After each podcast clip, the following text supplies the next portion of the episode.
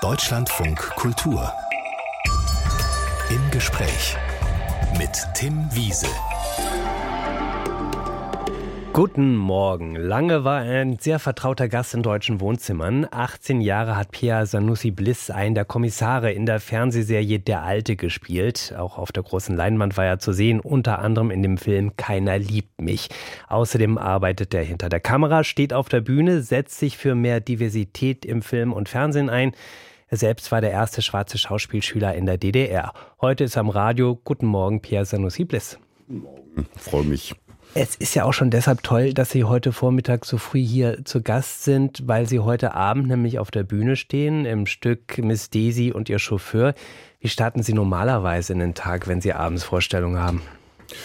Ah, ich schlafe aus und ähm, Was heißt ausschlafen? Ausschlafen heißt alles ab neun. Also ich bin jetzt, sage ich mal, vor sechs Minuten wäre ich ungefähr aufgestanden und dann trinke ich drei bis vier Kaffee äh, über eine Stunde verteilt. Und ja, dann wird ein bisschen gebadet äh, und oder geduscht. Und dann schaue ich locker in die Texte über den Tag, also nicht unbedingt konzentriert, sondern hier mal eine Szene, da mal eine Szene, weil wir spielen äh, Miss Daisy und ihr Chauffeur oder andere Sachen, in denen ich gerade äh, dabei bin, wie Sisters an der Volksbühne, immer in relativ großen Abständen. Mhm. und äh, so ein altes Hirn behält das dann nicht mehr alles. Dann lassen wir es doch heute ganz entspannt angehen. Mhm. Während der Musik können wir vielleicht nochmal Textbücher studieren. Aber äh, Rituale haben Sie jetzt nicht besonders vor Vorstellungen? Nein, auf gar keinen also ist mir, es gibt eins, äh, wir Schauspieler sind ja relativ abergläubisch, toi toi toi und so weiter, aber ähm, es gibt eins nur, dass äh, die Klamotten nach der Generalprobe zur Premiere nicht mehr gewaschen werden. Okay, alles klar. Ich ähm, riech gerade mal, ist aber naja, alles in Ordnung. Ja, ist schon ein bisschen länger her mit der Premiere. ja, und man darf sich natürlich nicht bedanken, wenn jemand dann viel Erfolg und viel Glück wünscht vor der Vorstellung. Pierre Sanussi Bliss, heute Abend steht er im kleinen Theater Berlin im Stück Miss Daisy und ihr Chauffeur auf der Bühne eine etwas ältere Komödie aus den 80ern, die auch sehr erfolgreich verfilmt wurde. Sie haben das Stück auch als Regisseur jetzt inszeniert. Was war Anlass für Sie, das wieder auf die Bühne zu bringen? Na, das ist brandaktuell, auch wenn es so alt klingt. Äh, es geht eigentlich um eine Dame, die einen Unfall baut. Äh, ich äh, hau jetzt mal mit dem Holzhammer gleich drauf, wenn man Miss Daisy als Deutschland nimmt. Mhm ähm, das nicht mehr so gut nach vorne kommt, weil es diverse Zipperlein hat. Ähm, diese Dame kriegt von ihrem Sohn, weil sie diesen Unfall gebaut hat, einen Chauffeur ins Haus gesetzt. Der Sohn bezahlt diesen äh, Chauffeur, deswegen kann sie ihn nicht kündigen. Er ist aber da und er geht nicht mehr raus aus diesem Haus. Und es ist ein schwarzer Chauffeur. Es ist ein schwarzer und sie äh, hat Vorurteile, sie möchte diesen Menschen nicht haben in ihrem Haus, sie versucht nach Gründen, warum sie ihn wieder raus äh, äh, katapultieren kann und so weiter. Also alles, was dieses Land mit Migranten vorhat und macht und tut. Ähm, Hoffentlich nicht das ganze Land, aber nein, es gibt zumindest Teile, ja. Ich rede von hm. den auch Regierenden, also die, die, letztendlich die Ausführenden ja sind. Hm. Ja. Und, ähm, und das kann man an diesem Stück sehen. Da, es geht um, um Rassismus, es geht um äh, Alter, es geht, also gibt es auch diesen Konflikt zwischen ihr und ihrem äh, äh, Sohn, es geht um Schwarz, Weiß, es geht um Religion, er ist Christ, sie ist Jüdin, es geht äh, darum, um eine Freundschaft. Das Stück äh, geht ja über einen Zeitraum von 25 Jahren. Mhm. Und sie, sie bleiben, sie lieben sich irgendwann, würden das nie zugeben und sie bleiben auch zusammen. Also jeder könnte ja gehen oder den anderen doch irgendwie und äh, arbeiten sich sozusagen sie, auch an den Vorteilen ab. Und ja, und sie sind aufeinander mhm. angewiesen. Und dadurch, dass sie eine Mitte finden, wie sie miteinander umgehen, finde ich das ein, ein super Gleichnis, auch wenn dieses äh, Stück so alt klingt. Ja, Miss Daisy und ihr Chauffeur. Es ist übrigens nicht alt. Also ich meine 1986 geschrieben, das ist jetzt nicht äh, Jahrhunderte her. Kommt immer drauf an, von wo man drauf guckt sozusagen. Ne? ja, aber Sie haben ja recht, natürlich die das, Thematik geht, genau, ist, ja. ist leider nach wie vor aktuell. Ihnen ist es ja eigentlich als Schauspieler wichtig, Rollen zu spielen, bei denen die Hautfarbe nicht Thema oder Problem des Stücks oder des Films ist. Sehr schön, ja.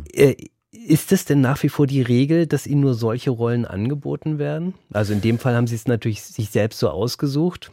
Naja, die letzte Absage, nein, mir werden äh, Rollen angeboten, inzwischen äh, auch ich sag da mal kleinere Rollen, wo ich im Drehbuch lese, der heißt eben Volker, dann weiß ich, das ist bestimmt nicht schwarz äh, gedacht hm. gewesen, wenn da jemand Volker heißt, ja. Aber es wird mir angeboten und das finde ich aber, das finde ich ganz gut. Das ist eine Entwicklung, dass irgendjemand sagt, äh, Mensch, so, wir haben doch da noch einen Schwarzen vergessen wegen hm. aller Diversität.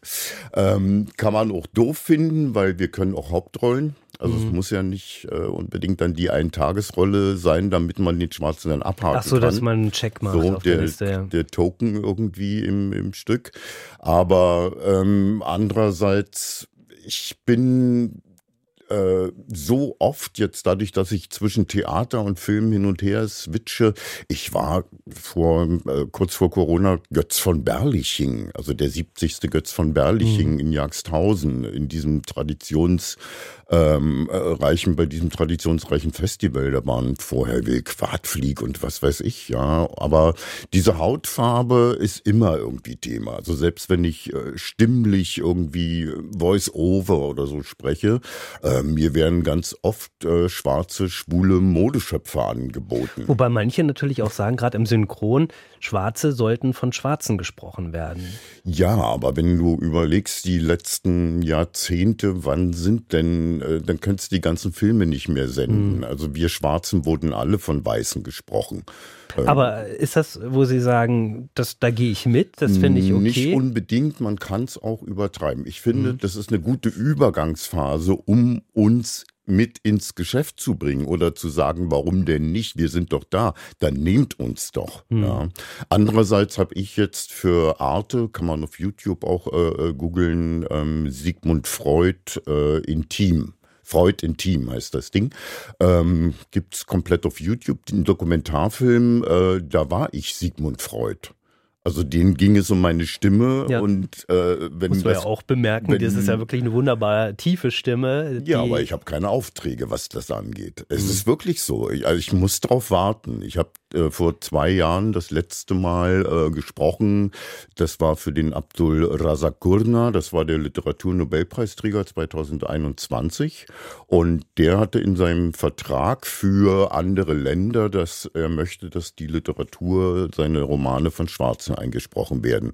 Kann man auch wieder despektierlich finden, wie auch immer, hat mir aber Arbeit verschafft. Seitdem ist wieder Ruhe. Also mhm. wenn nicht äh, explizit ein Schwarzer oder irgendwie dasteht, steht. Es kommt auch kein Deutschland Radio Kultur auf die Idee, äh, von mir Texte Ab einsprechen zu lassen. Es vielleicht anders. Nein, aber ich meine, ja, das sind alles ich, so Sachen. Ich meine, Sie haben ja gerade beschrieben, es tut sich zumindest so ein bisschen was und das beobachten Sie auch, aber mal umgekehrt nochmal nachgefragt, mussten Sie denn oft auch, äh, wir reden jetzt ja auch über schon ein paar Jahrzehnte, die Sie im Job sind, Vier. oft die Erfahrung machen, äh, dass Sie die Rolle wegen Ihrer Hautfarbe nicht bekommen haben?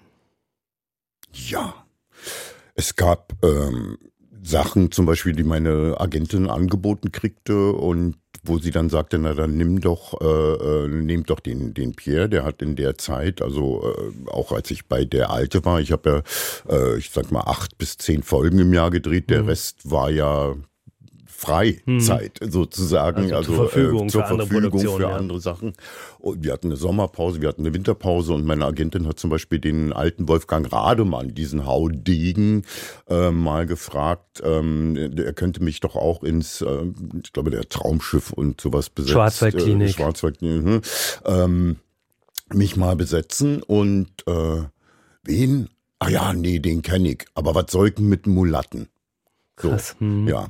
Wenn ich dann sowas erzähle, lachen ganz viele komischerweise und sagen, ja, der alte Rademann. Hm. Und da bleibt mir das Lachen im Halse stecken. Ja, vor also, allen Dingen, es hatte ja tatsächlich direkt Auswirkungen auch auf sie das einfach. Das hat ne? immer Auswirkungen. Auch jetzt, das letzte, was kam, äh, ging es um eine äh, Serie, die auf Netflix, eine deutsche Serie, die produziert wird. Ich sage den Namen nicht, aber da war ich auch eben mit äh, im Cast vorgesehen und die Begründung war dann, äh, na, wir besetzen dich nicht, wir haben ja da schon einen. Schwarzen. Mhm. Das muss man sich reinziehen. Wie war das denn eigentlich bei Ihrer Ausbildung? Also Sie waren der erste Schwarze, der in der DDR Schauspiel mhm. studiert hat, an der Ernst Busch in Ostberlin Anfang der 80er Jahre. Hat da Ihre Hautfarbe eine Rolle gespielt? Nee. Also das war total lustig. Ich habe das ja selber nicht so gesehen, beziehungsweise gewusst, in dem Sinne, dass ich irgendwie drüber nachgedacht habe, ähm, dass ich jetzt der erste Schwarze bin. Merkte nur an der äh, Schauspielschule das erstmal immer so ein bisschen, ja, womit besetzen wir denn den? Also das äh, bei, bei all meinen tollen äh, Dozenten, aber das ging ihnen durch den Kopf, mhm. ja, bis man dann sagte, na, ist doch scheißegal, Gefühle sind Gefühle. Also ich war dann von Romeo bis zum äh, äh russischen Soldaten in irgendwelchen Stücken. Ich war alles. Und äh, danach dann am äh, Staatsschauspiel in Dresden, wo ich sechs Jahre beschäftigt war. Ich habe vom Bauern bis zum Todesengel über den äh, Lehrer, sonst, ich habe alles gespielt, außer Othello. Mhm. Also das, mhm. äh, ich war in ganz normalen Rollen besetzt, vom französischen Prinzen in Marivaux bis weiß nicht was, ja. Also das war einfach nur, aber auch schön zu sehen, dass bei selbst den Theater und Filmemachern die Erkenntnis plötzlich da war, die Hautfarbe ist ja scheißegal, na, den besetzen wir einfach, der ist, der hat, der hat Talent, der hat Humor, äh, so und dann ähm, die auf die Hautfarbe konzentriert oder besser gesagt reduziert wurde ich dann erst seit der Wende. Das seit der Wende bin ich eine Hautfarbe. Vorher war das nicht so. Pierre Sanusi Bliss ist ein echter Berliner, 1962 im Osten der Stadt geboren. Und ihre Mutter war damals erstmal auf sich alleine gestellt. Was war mit ihrem Vater? Meine Mutter hat meinen Vater kennengelernt in Mittweida. Meine Mutter kommt aus Sachsen und mein Vater äh, kam aus Guinea und hat in der DDR äh, Ökonomie studiert. Jetzt muss man sagen, dieses Studium war international eigentlich ziemlich begehrt, weil auch ideologiefrei. Also man konnte das sehr, sehr gut äh, studieren an der Technischen Universität in Mittweida, glaube ich.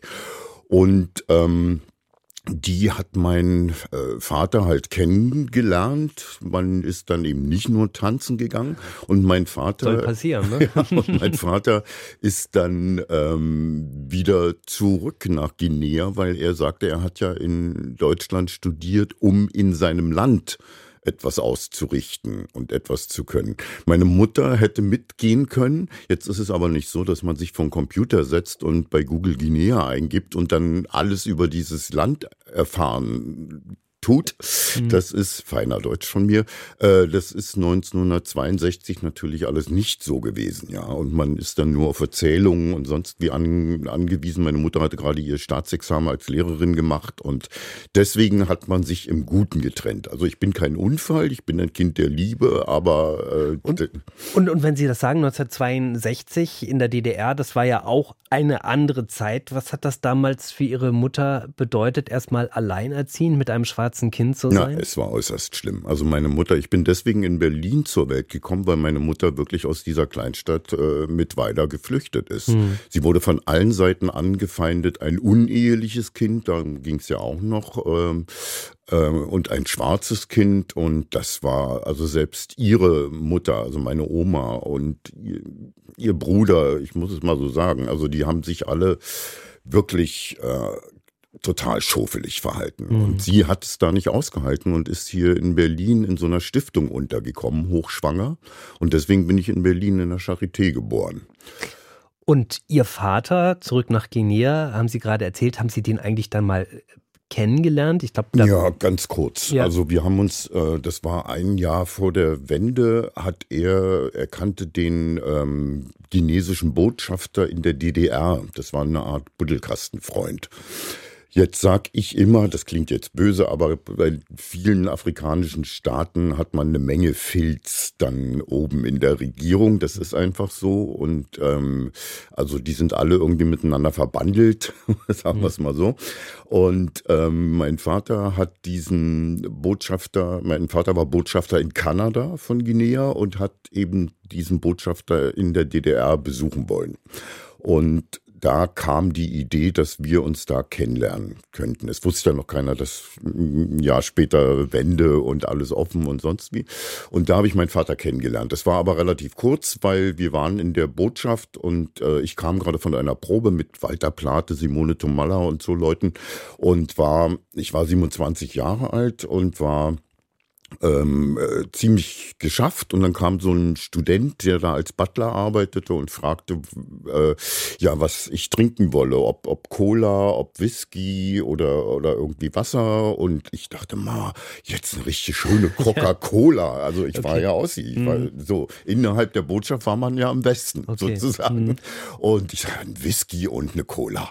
Und mein Vater, das erste, was er zu mir sagt, äh, sprach ja Deutsch, äh, sagte nicht, nicht zu mir, sondern zu diesem äh, Studenten, mein Sohn trinkt keinen Whisky. Ah, oh, ihr wollt ja ein bisschen erziehungstechnisch so, mit einwirken. nach 27 ja. Jahren und ohne, dass wir uns vorher je gesehen hatten. Und damit war das äh, Gespräch beendet. Also für mich. Und damit da war das Verhältnis beendet, damit war alles beendet, weil das zeigte mir in der Sekunde, dass ab jetzt nur noch alles schieflaufen kann, wenn er so eine Einstellung hat. Das heißt, Sie haben aber auch ihn nicht vermisst in Ihrem Leben? Nein, nein. Ich habe äh, wunderbare Geschwister. Ich hatte einen wunderbaren Stiefvater, der äh, leider mit 46 Jahren dann schon an Krebs gestorben ist. Aber mir hat mein leiblicher Vater nie gefehlt. Sie haben gerade erzählt, Ihre Mutter ist Lehrerin gewesen und das hatte für Sie als Konsequenz, dass Sie nicht auf eine erweiterte Oberschule gehen ja, durften. Ja, das war verrückt. Also, das, wie, wie wurde das irgendwie begründet oder das war dann einfach so? Naja, die Begründung war, dass wir in einem Arbeiter- und Bauernstaat leben. Mhm. Und ähm, meine Eltern gehörten der Intelligenz an, sozusagen. Und ähm, Arbeiter und Bauern hatten ja Vorrang. Und da gab es eine Quote in den äh, in Klassenzusammensetzungen bei weiterführenden Schulen. Und mhm. äh, die, äh, die EOS war die erweiterte Oberschule. Das war äh, sowas wie das Gymnasium heute. Also man konnte danach dann irgendwas studieren. Und ja, ich hatte einen Durchschnitt von 1,36 und bin trotzdem nicht auf diese erweiterte Oberschule gekommen, weil diese Schulklasse schon äh, prozentual so besetzt war, sich aus Intelligenzlerkindern und Arbeiter- und Bauernkindern zusammensetzte, dass ich als Intelligenzlerkind nicht mehr reinkam. Aber das muss doch auch für Sie total frustrierend gewesen Absolut. sein, oder? Wenn also meine Leistungen sind ja. wirklich in den Keller gerauscht für eine lange Zeit. Also die ganze neunte Klasse konnte man absolut vergessen. Und das war aber so, dass ich mich, äh, ich habe mich dann gefangen.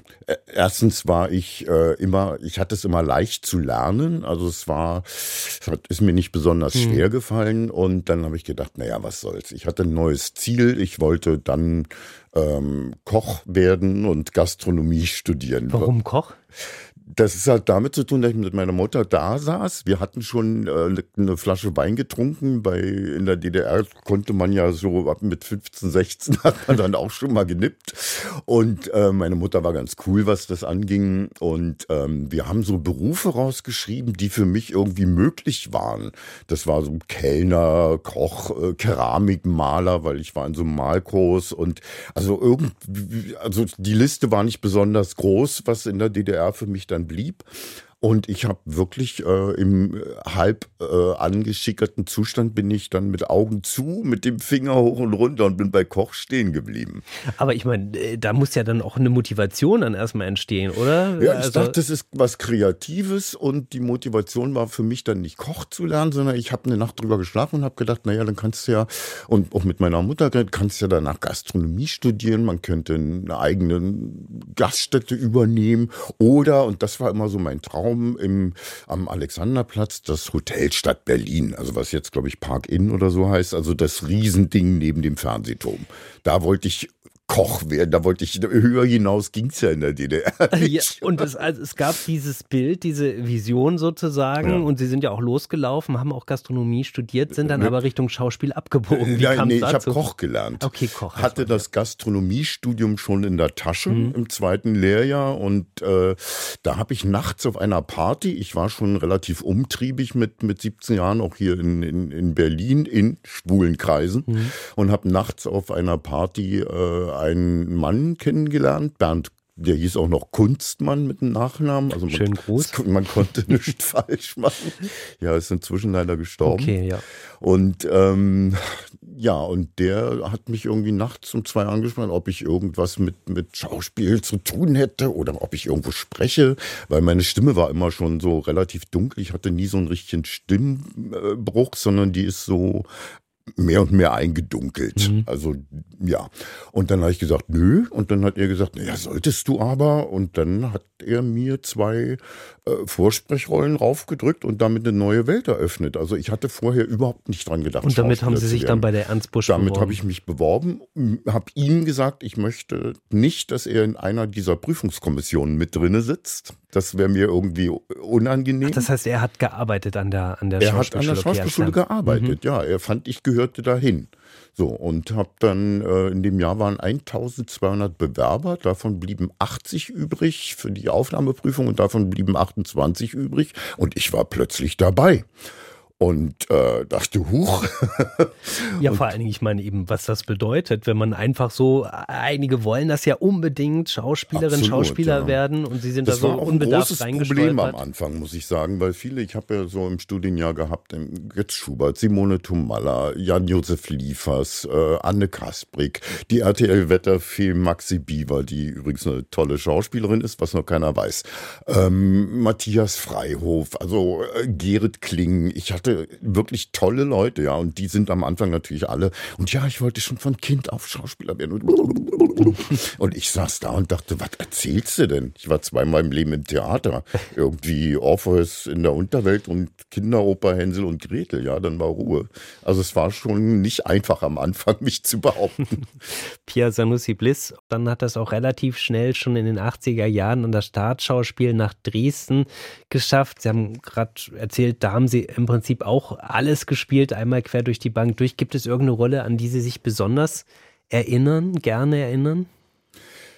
Also in Dresden erinnere ich mich gerne an ein Stück, das jetzt das wieder ad absurdum führt, was ich vorher gesagt habe, weil ich wirklich alles gespielt habe. Aber dieses Stück hieß, und ich äh, sage das jetzt äh, politisch korrekt, der Kampf des N-Worts und der Hunde. Mhm. Das ist von äh, Bernhard Maria Coltes. Und ähm, das war das Letzte, was ich in Dresden dann gemacht hatte. Also ich hatte schon gekündigt, bin aber noch für zwei Hauptrollen als Gast äh, verpflichtet worden. Und dieses Stück fand ich so großartig. Da geht es kurz darum, dass ein äh, äh, Schwarzer seinen Bruder vermisst und auf eine Investroin-Baustelle äh, von Franzosen geht, die da noch äh, übrig geblieben sind. Das sind zwei Franzosen, die über diese Baustelle wachen, die in die eine alte Brücke, äh, eine neu gebaute Brücke, die nicht weiter in die Wüste ragen kann, weil sie nicht weitergebaut wurde, und äh, eine Frau, die der eine der Arbeiter hat nachholen lassen, damit er nicht so einsam ist. Und er trifft auf diese drei Weißen, die äh, so das letzte bisschen Frankreich da unten verteidigen mhm. an dieser Investroine. Und er sucht seinen Bruder. Was er nicht weiß, ist, dass die den Bruder erschossen haben, weil sie ihn für einen Einbrecher gehalten haben und einfach in die Latrine geworfen haben. Jetzt, ja, jetzt gibt es aber in Afrika natürlich auch, äh, also der muss innerhalb von 24 Stunden beerdigt werden und sonst, also es gibt ja auch Rituale um jemanden und überhaupt sucht man natürlich seine Angehörigen, wenn man mhm. weiß, die so. Und die prallen aufeinander und das ist wirklich ein, ein tolles Stück. Das ist unglaublich, wird viel zu wenig gespielt, finde ich, weil das genau diesen ganzen Konflikt auch erzählt zwischen Europa und Afrika anhand dieser, dieses Mikrokosmos. Ähm, aber Äh, davor, die, die ganzen äh, Sachen, die ich gespielt habe, waren äh, auch alle klasse. Also ich, ich mochte das sehr. Das war. Und, und Sie haben ja eben auch gesagt, was für eine, sagen wir mal, Vielfalt das hatte, ja. die Rollen, die Sie da gespielt haben. Und Sie haben ja parallel auch begonnen, eben Filme zu drehen. Unter anderem haben Sie mitgespielt bei dem einzigen DEFA-Film, in dem Homosexualität zentrales Thema war, mhm. Coming Out. Hauptrolle Matthias Freihoff. War das ein Wunschprojekt oder ist das zufällig auf Sie zugekommen? naja, das war, das war ein bisschen Zwang. Ja, also Matthias, Matthias Freihof ist mein allerbester Freund. Mhm. Nun mal schon seit 40 Jahren. Also da, da passt kein Blatt dazwischen. Wir sind im Prinzip wie Brüder. Sie haben ja auch zusammen studiert, haben Sie gerade erzählt. Genau, wir wohnen auch zusammen und also wir sind nicht zusammen, mhm. aber wir sind wie Brüder, sage ich mal. Und wir waren ein Studienjahr und ähm, danach äh, bin ich halt nach Dresden, Matthias nach Frankfurt oder und wir haben uns immer, wenn wir telefoniert oder uns getroffen haben, ging es halt, nachdem er das Casting für Coming Out hatte, er muss diesen Film unbedingt kriegen. Er muss diesen Film, ich habe nichts anderes mehr gehört beim Bier oder sonst, immer nur, das ging es um diesen Film. Jetzt mhm. war das Pech, dass er der erste von 200 Leuten war, die Heiner Caro gecastet hat.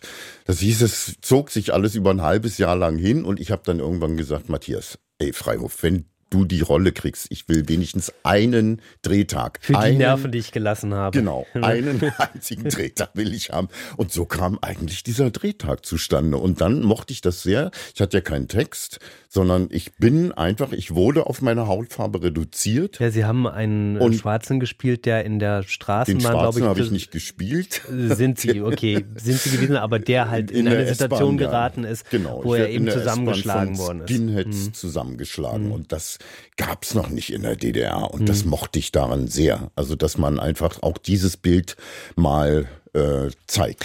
Dieser Film, der hatte dann am 9. November 1989 ja, Premiere. Wir wissen, historisches Datum. Ja. Wie haben Sie diesen Tag erlebt da? Na, das war, das war, das war ja komplett äh, out of space, das Ganze, das ist irre. Äh, ich, ich kam aus, ich hatte in Dresden Proben und äh, für Faust. Ich habe mhm. in Faust 28 verschiedene Rollen gespielt vom Schüler angefangen äh, bis zum, ach was weiß ich, bis zum Baum in Teil zwei. Ähm, und äh, ich war bei dieser Premiere und die lief zweimal hintereinander, weil so ein großer Andrang war im Kino international, dass sie den Film zweimal zeigten. Mhm. Ich war in der ersten äh, Vorstellung und danach sind wir schon in die äh, Wiechertstraße. Da gab es den Burgfrieden, der im Film auch als Location drinne ist. Äh, das war eine Schwulenkneipe. Da wurde die Premierenfeier äh, gemacht. Und während dieser Zeit, wo wir da schon saßen, ich saß da mit Christine Harbord auch schon tot, Gudrun Ogras auch schon tot, ähm, mit tollen alten Weibern, um es mal so zu sagen, äh, was ich voller Respekt meine. Äh, wir saßen da und haben schon das ein oder andere Bier gezupft und ähm, ja, plötzlich kamen von draußen so, stauten sich, weil die, die, die äh, ist ja vorne an der, die Wichertstraße ist so Richtung Bornholmer Brücke hm. und ähm, ein Gehupe und sonst und die, und die Mauer ist weg, die Mauer ist weg. Ja, klar, logisch. Mhm. So, noch ein Bier bitte. Äh, also bis das dann irgendwie durchkam, hat das schon eine Weile gedauert. Dann sind wir losgezogen. Dann habe ich auf der Bornholmer Brücke stehend, ich weiß wirklich, äh, habe ich gesagt, das können wir nicht machen. Wir müssen wieder zurück zu der Premierenfeier. Der kann doch jetzt nicht von seiner eigenen Premiere kommen und niemand ist da.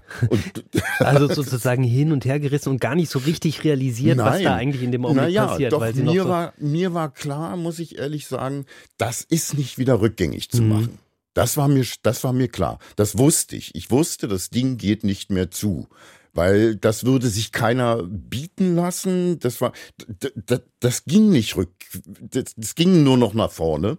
Und deswegen haben wir, äh, sind wir wieder zurück zur ähm, Premierenparty. Dann natürlich die ganze Nacht durchgefeiert. Ich bin um 7.10 Uhr äh, völlig übernächtigt in meinen Zug nach Dresden äh, gestiegen, weil ich ja ein, ein ordentlicher Kollege bin und stand um 10 in Dresden im Staatsschauspiel auf der Probe. Und da bin ich dann zusammengebrochen, weil mein meine ersten Texte waren Tor und Türe find ich offen, nun, da lässt sich endlich hoffen und so weiter. Also als Schüler ja. der Baccalaureus, der zum, der zum äh, Faust kommt. Faust, ja. Und das fand ich, äh, plötzlich war das so deckungsgleich, was Goethe geschrieben hatte und was ich die Nacht erlebt hatte. Und das habe ich dann nicht mehr ausgehalten. Sie haben dann ja auch erstmal weiter in Dresden gearbeitet und da war es ja Anfang der 90er Jahre so, dass es teilweise schlimme Szenen gab. Menschen ja. mit nicht weißer Hautfarbe wurden von Nazis gejagt. Es gab rassistische Überfälle.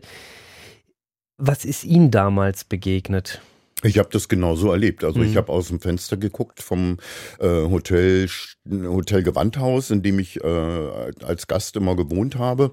Von, so ein kleines Dachzimmer, was ich sehr sehr mochte. Die Matratze war so durchgelegen, dass ich die Schranktür ausgehängt habe und drunter geschoben habe, mhm. weiß ich auch noch. Und ich stand äh, am Fenster und habe mir noch so vor der Abendprobe und habe mir noch so die Zähne geputzt und ähm, geguckt so und denke, was ist das? Und der ganze Platz über, das ist ja in Dresdens Mitte, so am Postplatz und und Pirnasches Tor, alles war voller äh, Skinheads plötzlich voller Hooligans, die auch wirklich mit einem Baseballschläger rumgerannt sind. Und da waren Fußballspiele in der Stadt. Das vermischte sich ja alles, mhm. die Szene. Die wusste, wusste ja noch gar nicht, wo sie hin sollte. Hauptsache irgendwie drauf. Also das äh, trennte sich noch nicht so zwischen Skinheads und Hooligans. Und ach, jeder zog sich irgendwie Springerstiefel an und fand sich geil. Da in Dresden, nö, hier, mhm. wir sind die Neuen. Und, ich stand oben am Fenster und habe dann äh, mein äh, Regisseur angerufen auf der Probebühne und habe gesagt, äh, du, ich kann nicht kommen, ich traue mich nicht raus aus dem Hotel. Ich, ich wüsste nicht, ob ich, ich muss ja mit der Straßenbahn äh, jetzt 20 Minuten fahren. Ich sage, hier ist irgendwo ein äh, Fußballspiel, ihr müsst mich abholen, sonst äh, ich kann nicht raus. Und das war, das war dann so ein Punkt. Also mich hat auch mal eine Kollegin nach der Vorstellung nachts mit dem Trabi von Dresden nach Berlin nach Hause gefahren, weil in Dresden ein Fußballspiel war und das war äh, Anlass für ganz viele Hooligans da rumzurennen. Und ich habe gesagt, ich kann nicht nach Berlin zurück. Ich kann mit diesem Zug nicht fahren. Ich weiß nicht, wie ich es machen soll. Ja, und, also ja. komplette Einschränkung auch des, des eigenen Lebens dann schon, in dem Moment. Schon. Wie haben Sie sich das erklärt, dass das auf einmal so aufbrach? Naja, ein bisschen was habe ich ja vorher auch gemerkt. Also mhm. wenn man äh, in Dresden unterwegs war, ähm, in Berlin ist es mir komischerweise wirklich nicht passiert, muss ich sagen. Also sonst würde ich auch Berlin erzählen. Das hat jetzt für mich nichts mit Sachsen zu tun. Mhm. Meine Mutter kommt aus Sachsen. Äh, ich, ich mag Sachsen, also deswegen erzähle ich das nicht. Aber ich war nun mal in Dresden engagiert und ähm, da kochte das, da schwappte das so irgendwie hoch. Und ich glaube, es war auch mit äh, weil es eben damals vor 30 Jahren als Tal der Ahnungslosen galt, weil man halt auch kein Westfernsehen hatte, weil man äh, nicht auch nicht wusste, wohin mit seiner Energie. Man hatte auch nicht, äh, man, man hatte nicht diesen Anschluss auch zu sehen, dass es auch anders ginge. Es waren die, die Äußerungsmöglichkeiten hm. sehr wenig und Herdentrieb. Man schloss sich dem an, was gerade irgendwie in war. Ja, und ich äh, denke, das war äh, für mich war es ein bisschen abzusehen, weil auch vorher schon in, zu DDR-Zeiten in Dresden mir Sachen passierten, dass ich in eine Kneipe komme und am Tresen Bier bestelle und dann dreht sich ein Gast um und sagt zu mir, na sag mal, dich haben sie wohl vergessen zu vergasen. So. Und der Wirt lacht sich tot statt den mhm. rauszuschmeißen. Ja, und solche Sachen. Das, das kennt kenne ich noch, äh, das kenne ich auch immer noch. Äh, das kannte ich damals und ich habe es versucht äh, wegzustecken. Wenn das einmal passiert, hat man zwei Stunden schlechte Laune und dann ist wieder gut. Ja, aber wenn es dann so gehäuft passiert und gefährlich wird, das ist doof. Bitter. 18 Jahre war Pierre Sanussi Bliss als Kommissar in der Fernsehserie Der Alte zu sehen. Axel Richter hieß seine Rolle. Wenn man so lange die Figur spielt, gibt es da nicht auch mal Momente, wo man sagt, ja, Gott, jetzt habe ich oft genug gefragt, wo waren Sie zwischen 20 und 21 Uhr, wird vielleicht auch ein bisschen langweilig? Nö, überhaupt nicht. Erstens war die Frage, wo waren Sie gestern gegen 22 Uhr? Okay, mein Fehler. ich musste auch nie den Wagen holen. Ähm, Harry übrigens auch nicht, das ist eine Legende. Ähm, Harald Schmidt erfunden. Das war im, ja genau, das war bei Derek. Und ähm, äh, ich mochte das ja, weil ich die Frage ja auch immer anderen Leuten gestellt habe. Und letztendlich ist ja auch immer der Drehtag, äh, ist ja ein ganzes drumherum. Drehen besteht hauptsächlich aus Warten. Also man ist äh, zehn Stunden am Set Set mhm. und am Schluss kommen vier Minuten Film dabei raus. Ja, aber ich habe eben mit Heiner Lauterbach, mit Ulrike Kriener, mit Katrin Sass, mit äh, Conny Frohbös, mit Susanne Lothar, mit also wem ich diese Frage alles stellen durfte. Hm. Das war einfach toll. Und ich habe ja das war natürlich Tag auch mehr als diese Frage. Das sollte jetzt auch nicht so klingen. Ja, ja, nein, als, ist klar, aber ich, ich verstehe das ja. Das ist ja zusammengerafft, ist es natürlich das, ja. Mhm. Aber das hat schon Spaß gemacht und man spielt natürlich die Szenen auch anders. Man lässt sich drauf ein. Ich äh, fand die Kollegen, fand die Kollegen großartig. Ich hatte mitunter, war ich dann froh, wenn ich nur so eine Frage hatte, weil die Texte nicht immer die besten waren, mhm. sage ich mal so. Ich hatte zum Beispiel Muriel Baumeister mal zu fragen, haben Sie ihm das Baby in den Salat gelegt? Und ich habe sieben Anläufe gebraucht und konnte sie nicht angucken, weil wir beide so ständig lachen mussten. Wir, wir, wir haben uns in die Augen geguckt. Ich fand die Frage so blöd. Haben ja. Sie ihm das Baby in den haben Salat Sie ihm gelegt? das Baby in den Salat gelegt? Da versuchen wir uns jetzt mal nicht an der Interpretation. Nein. Das Ganze ist ja dann, sagen wir mal, sehr unschön zu Ende gegangen. Nach 18 ja. Jahren war auf einmal Schluss für Sie. Wie hat man Ihnen das mitgeteilt? Das war eine große, große Lüge. Und das hat mich so aufgeregt damals. Damals. Mhm. Ähm, wir waren äh, alle im Urlaub, das war die Sommerpause und äh, der ähm, Herstellungsleiter oder wie würde man heute sagen, der kon egal, der rief uns an im Urlaub, also meinen Kollegen Markus Böttcher und mich. Ähm, wir sollten doch nach München kommen. Man will uns mal die neuen Redakteure vorstellen. Die sind vom ZDF da gerade unterwegs und gucken sich so die verschiedenen Drehorte an und würden uns gerne mal kennenlernen, so dass man sich persönlich mal Hallo sagt. Und äh, daraufhin sind Markus, der auch in Berlin äh, lebt, äh, sind wir nach äh, München geflogen. Mein Gott, das ist auch schon wieder zehn Jahre her, der Wahnsinn. Nach München geflogen und wir kamen da an und wie zum Kindergeburtstag, nur dass da letztendlich, äh, ich sag jetzt mal, sinngemäß ein Stuhl stand mit einer Schlinge drüber. Also das war. Das heißt, den Termin gab es nur, um ihn zu sagen, Termin das gab es jetzt. nur um uns, also man hat uns unter falschen Voraussetzungen nach München geholt, weil man den Arsch nicht in der Hose hatte und hat uns dann Knall auf Fall äh, mehr oder weniger gekündigt und gesagt, jetzt ist Schluss. Und Was ich spannend finde, Sie haben damals Ihre Enttäuschung auch sehr öffentlich Ausdruck ja. verleiht. Sie haben ein Video zum Beispiel gepostet und ähm, es hat große Wellen geschlagen. Sie haben auch geklagt bis zum Bundesarbeitsgericht. Mhm, nein, nein, das muss man ein bisschen auseinanderhalten. Okay. Also das in dem Video, ich habe nie gegen, ich habe nie gegen diese Umbesetzung irgendwas unternommen. Umbesetzt werden gehört zum Berufsbild eines Schauspielers das. Mhm. Mir ging es um die Art und Weise. Mhm. Und das habe ich in dem Video auch gesagt, dass man so nicht mit Menschen umgeht. Und ähm, das mit dem äh, Klagen, da ging es nur darum, dass wir, also ich jetzt in meinem Fall habe 18 Jahre lang mit Kettenverträgen gearbeitet. Das heißt, ich bin von einer zu einer Folge, die wir gedreht haben, bis zu zwölf Folgen im Jahr, also bis zu zwölfmal im Jahr angestellt worden und nach dem Dreh, letzten Drehtag sofort wieder entlassen worden. Mhm. Das hat die Firma gemacht, um diese Sozialabgaben zu sparen. Und deswegen habe ich geklagt, um rückwirkend durchversichert, mhm. genau, um rückwirkend durchversichert zu sein. Also ich habe nicht gegen den Rauswurf geklagt, das würde kein Richter zulassen. Das kann man nicht. Verstehe. Mein, mein Punkt ist auch der, das ist trotzdem, was Sie gemacht haben, relativ unüblich. Normalerweise äh, sagen Schauspieler und Schauspieler dann, ja, wir haben uns im einvernehmlich ja, das war getrennt, so gewollt, um, um sich irgendwie selber auch nicht zu schaden, weil man möchte ja auch weiter, weiter dann an anderen Produktionen aber ich quasi bin Mensch werden. Und möchte nicht so verletzt werden, wie wir verletzt worden sind. Sowohl von der Produzentin als auch von diesen ZDF-Redakteuren. Das macht man nicht mit Menschen. Absolut verständlich. Aber hat Ihnen das dann geschadet? Natürlich, auf alle mhm. Fälle. Also ich ich habe äh, fürs ZDF nie wieder irgendwas gemacht, abgesehen von einem Drehtag. Ich glaube, es war eher Zufall, da wusste wohl der Redakteur nicht, was vorgefallen war. Mhm. Äh, ansonsten hat mich dieser Sender nie wieder besetzt, was ich schade finde, die ARD genauso wenig.